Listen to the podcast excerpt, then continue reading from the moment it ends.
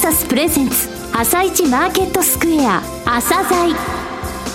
この番組は企業と投資家をつなぐお手伝いプロネクサスの提供でお送りします。皆さんおはようございます。アシスタントの玉木葵です。それではスプリングキャピタル代表チーフアナリストの井上哲夫さんと番組を進めてまいります。井上さんよろしくお願いします。よろしくお願いします。さて今日も楽しみな企業をゲストにお招きしております。今日ご紹介する企業は証券コード4882ペルセウスプロテオミクスです。はい、えー、ペルセウスプロテオミクスさんですね。はい、あの、抗体医薬品の開発、それから抗体研究支援、それから抗体試薬販売、いずれにも出てきたのが抗体という言葉で、はい、この抗体の作り方、それからライブラリーの豊富さ、えー、こういったところが強みです。その部分をじっくりお聞きください。はい。それでは、朝鮮今日の一社です。朝鮮今日の一社。本日は証券コード4882東証グロース市場上場のペルセウスプロテオミクスさんをご紹介いたします。お話しいただきますのは代表取締役社長の横川拓也さんです。本日はよろしくお願いします。よろしくお願いします。えー、抗体医薬品の開発などを手掛ける企業さんで設立されたのが2001年の2月。えー、上場されたのは昨年2021年の6月でした。えー、まずは簡単にですね、遠隔、それから創業の経緯などをですね、ご説明ください。当社は2001年に東大先端科学技術研究センターで開発されたタンパク質発現、抗体作成技術を基盤として、この技術を医薬品に活用することを目指して3人の研究者により設立されました。ちょうど人の遺伝子が解明された頃で、医師であり、研究者でもある先端研の先生は、正常組織にはなくて、癌組織にだけ存在するタンパク質を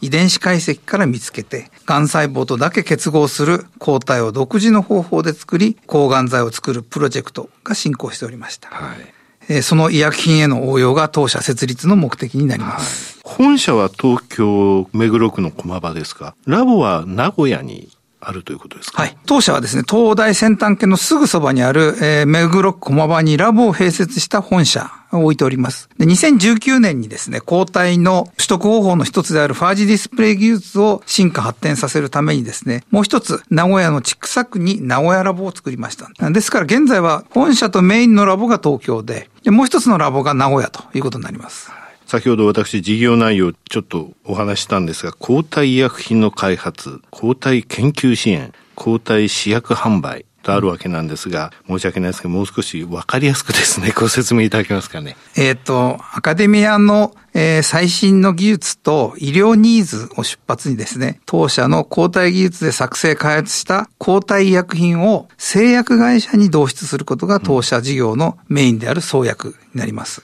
それから二つ目はですね、アカデミアの先生方や製薬企業様がですね、当社の得意な抗体の作成や分析など、そういうことを、まあ、支援して、研究支援事業というのをやっております。なるほど。えっ、と、もう一つがですね、抗体の試薬の販売って言いまして、はい、これはあの、人の細胞の中に48種類の核内受容体というものがあるんですけども、うん、当社は世界に先駆けてですね、初めて48種類すべてを作りまして、これらをですね、2005年から世界の研究者に研究用のまあ、試薬として販売しております。なるほど。抗体試薬ってこういうことなわけですね。そうですね。はい。48種類すべてってことですね。はい、その抗体の特徴とか作り方、はい、これについてもちょっとわかりやすく教えていただわかりました。医薬品は大きく化学合成で作られる低分子医薬品と、細菌や細胞が作るバイオ医薬品があります。昔はほとんど低分子でした。低分子の良い点は低コストで大量に作れることです。一方、バイオ医薬品、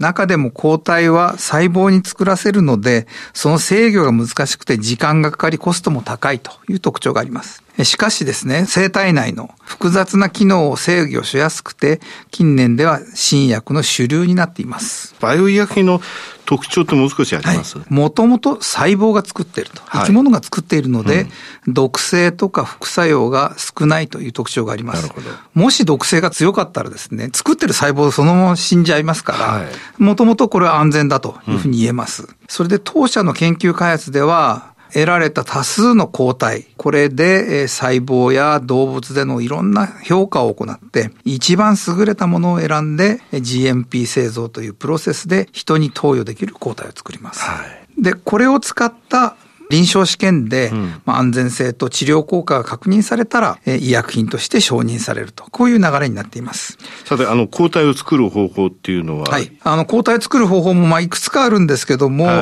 ー、当社では動物を用いるハイブリド魔法という方法と、はい、それから動物を使わないファージディスプレイ法という技術を持っておりまして、まあ、適宜選択して、え抗体を作っています。これはあの動物を使用しないファージディスプレイ法っていうのもあるわけなんですか？はい。これ比較的新しい技術なんですけども、はい、まあ、人工的にですね、はい、人の配列のあの抗体をたくさん作って、その中からまあいいものを見つけるということになります。当社のファージディスプレイは、うん、まあ、独自のいろいろなノウハウや技術が入っておりまして、はい、他社ではなかなか取得できない非常に複雑な構造の抗体を取ると。うんいうことが可能になってますんで、はい、まあ、ひとたびですね、創薬の標的、こういうものを取るぞと決まれば、はい、当社は非常に優れた、え最適な抗体を作るという自信があります。なるほど。えー、先ほど2つの抗体技術、ハイブリド魔法、それからファージディスプレイ法とご紹介ありましたが、それぞれに何て言いますか？得意分野って言いますか、どういう病気に対するお薬のところでこれ聞いたんですよと、その抗体作れたんですよと、そういうお話ってあります？まあ、新型コロナの最近の話題でですね、はい、抗体についてご存知の方非常に多くなったと思うんですけども、はいうん、一度かかった病気にはかかりにくいとか、重症にならないっていうのが生物の免疫の仕組みでして、はい、代表的なものが抗体なんですね。うん。で、マウスってネズミに病気の原因を注射して、そのマウスの体の中にその病原体に対する抗体を作らせる。はい、まあ、それを取り出して人用に少し変換して、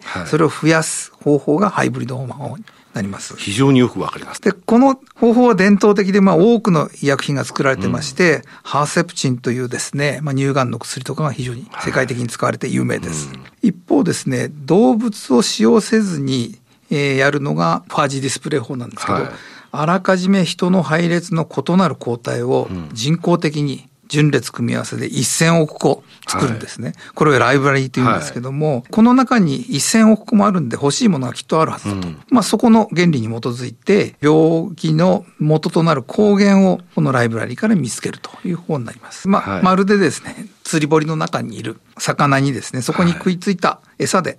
釣り上げるようにして抗体を取る方法になります。うんで、この方法では、ヒューミラっていう、うん、えー、リウマチの薬がありまして、ものすごく有名な薬で、はい、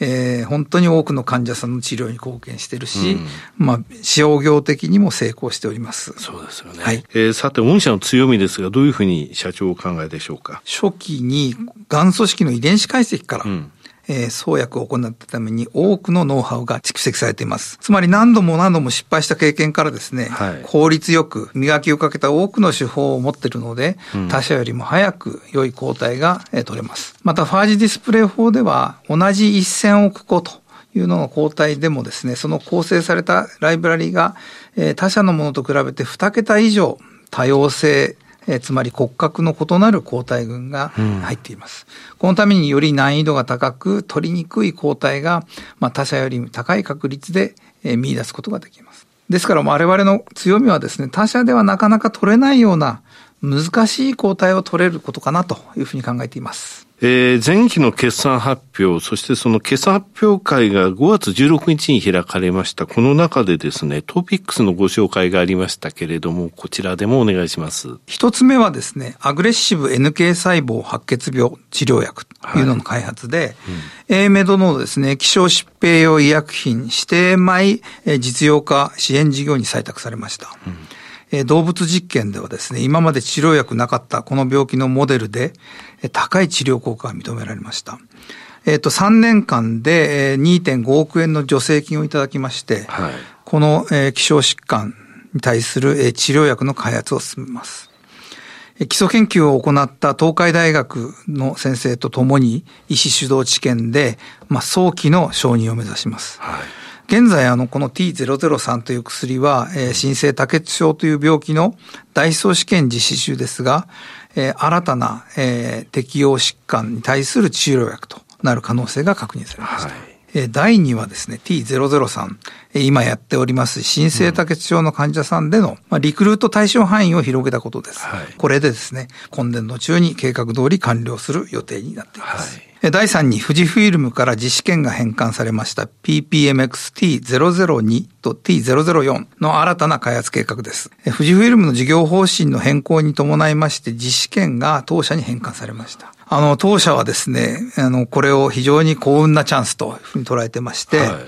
もともと T00 には放射性化合物が結合された薬ですけども、す、で、に日米で臨床試験が進行中でした。うん、でそこで、まあ、癌に結合する抗体部分はそのままにして、放射線化合物のみを最新のものに変更してですね、はい、治療効果を高めて、まあ、開発するという計画になります。はい、また T004 は、低分子の抗がん剤が結合された化合物ですけども、はい、いわゆる ADC と言われて最近非常に注目されている抗体薬です。これもですね、最新の抗がん剤と組み合わせることにより治療効果を高めた薬剤として、まあ、開発を進めます。えー、普通ですね、化合物をちょっとでも作り変えると開発が遅れるんじゃないかというふうにまあ考えがちなんですけど、うん、抗がん剤の場合はそれ以上にですね、うんどれだけ効くかと有効性が非常に重要になっています。つまり既存の治療薬で治らない患者さんがたくさんいるので、治療効果が少しでも高ければ、開発は加速度的に進みます。むしろ我々はこの最新の技術を入れた新たな化合物の開発に非常に期待しております。えっと、四つ目は、あの、様々な企業、大学との共同研究が進捗しておりまして、まあ、いろいろな案件がありますけども、例えば、その成果の一つとして5月に富山大学、富山県様との新型コロナに対する中和抗体体に関する覚書が締結されています。これは富山大学さんの独自技術で見出された未知のコロナの変異株にも効果が期待できる治療薬です。本薬剤の医療価値が非常に高いので、ぜひとも実用化したいというふうに我々考えていますが、うん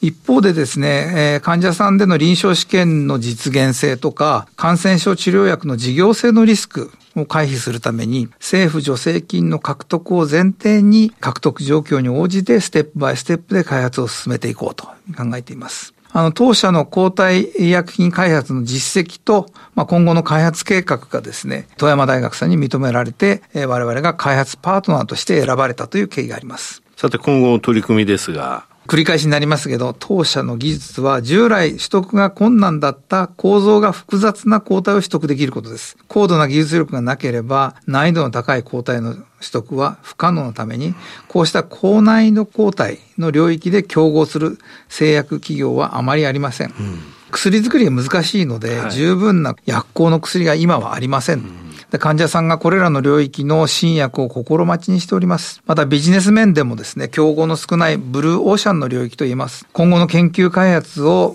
継続発展させ続けるため、より高い抗体技術を追求して、世界の医療に貢献していきたいというふうに考えております。最後になりましたが、リスナーに向けて一言お願いします。当社は20年の抗体創薬の経験を有しています。昨年6月の上場を機にですね、より多くのアカデミアのシーズを医薬品にするために、研究員や設備を増強して研究開発を加速しています。欧米の創薬ベンチャーに負けないよう、革新的な治療薬を患者さんに早く届けたいと頑張っております。引き続き、投資家の皆様、アカデミアの先生方、製薬企業の皆様のご支援を賜りたいというふうに思っております。横川さん、本日はどうもありがとうございました。ありがとうございました。今日の一社、ペルセウスプロテオミクスをご紹介しました。さらに井上さんにお話しいただきます。はい、えー、同社の場合ね、ファージディスプレイ法っていう方やり方がありましてね、はい、抗体の中でも他の会社よりも抜きんでたその、えー、作り方っていうのができると。だからライブラリは、えー、同じ1000億個って言っても、はい、えー、その抗体の中で、えー、2桁以上の多様性を持っていると。難易度が高い抗体っていうものを作れますよ。はい、っていうことなんですよね、えー、だから今、治療法が確立していない病気の、えー、医薬品の開発に、はい、えー、力を注ぐことができると、えー、えー、社名なんですけれどもね、はい、ペルセウスとこれギリシャの英雄、ギリシャ神話の英雄の名前で、はい、えー、エチオピア王女のアンドロメダをけた人なんですよね。で、この下の部分、プロテオミクスっていうのは、これ専門用語なんですって、タンパク質の構造とか機能解析の学学術用語で、つまり抗体を使ってペルセウスになるぞって、そういう会社なんですよね。ヒーローですね、うん、アンメットメディカルニーズ、まだ治療法のない病気、そういったものと戦う、うん、そのペルセウスになってほしいということですね。はい。それはかなり期待が大きくなりますね。はい、はい今日の一社はペルセウスプロテオミクスをご紹介しました。それでは一旦お知らせです。企業ディスクロージャー IR 実務支援の専門会社プロネクサス。上場企業のおよそ6割、2200社をクライアントに持つ。これはアジア証券印刷の時代から信頼と実績を積み重ねてきたからこそ。さらにプロネクサスが目指すのは企業と投資家をつなぎ日本の株式市場を活性化させることです。プロネクサス私たちは個人投資家の皆さんを応援します。企業ディスクロージャー IR 実務支援の専門会社プロネクサス。実は企業情報経済統計データベースも取り扱っているのをご存知でしょうか？膨大なデータの中からハッとする事実を抽出。それをクイズでお届けする新サービスが登場しました。サービス名は問いと答えの頭文字を取って問いこた問いこたで検索。井上哲夫今日のストラテジー。それでは井上さん、後半の解説もよろしくお願いいたします。はい、えー、アメリカの方がよろしくないですね。昨日メルマガでね、あの、ダウは、あの、下げの、えー、日柄、それから値幅とかも8割以上来てるよっていうふうに書いたんですが、はい、えー、昨日ザラバね、日本のザラバ、えー、ダウの先物上がってたんですが、結局、えー、今日も小幅安でしたと。SP500 は1月3日の高値のところから20%落ちて、これよくアメリカ言うんだけど、こういう時は下げ相場入りってんですけども、はい、まあ、上値の重い基調トレンドっていうのは変わらないんですが、一旦そこへで近いなというふうには思ってってるんですよね、えー、先週末に5月の CPI が発表されて、それでアメリカの方でね、え今回、え今週、えもう、え今日開かれるんですが、はい、えー、FRB でね、0.5%利上げっていうふうに言われてたのが、これ0.75じゃないのってバークレーズが言ったんですね、えー、でこれ、ウォール・ストリート・ジャーナルとかも書いて、今朝見たら CME のフェドウォッチっていうのあるんですが、そういうツールが、はい、それによると90%以上はもう0.75% 0.5%利上げを見込んでるってことなんですよ。はい、でこういう時にね、必要なのは事実なんですよね。だから0.75%の利上げだったら利上げでいいし、0.5%だったら0.5%で、その後のガイダンスというものをきっちり方向性を示せば、まあ、ちょっと一旦落ち着くと思うんですよね。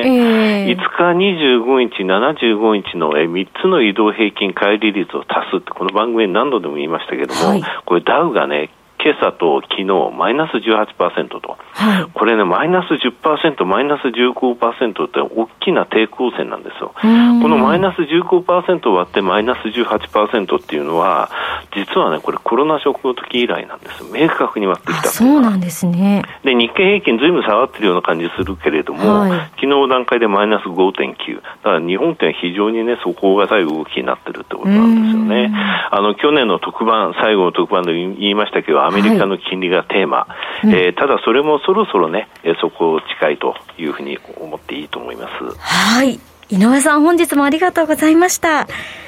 それではリスナーの皆さん、また来週朝鮮この番組は企業と投資家をつなぐお手伝いプロネクサスの提供でお送りしました。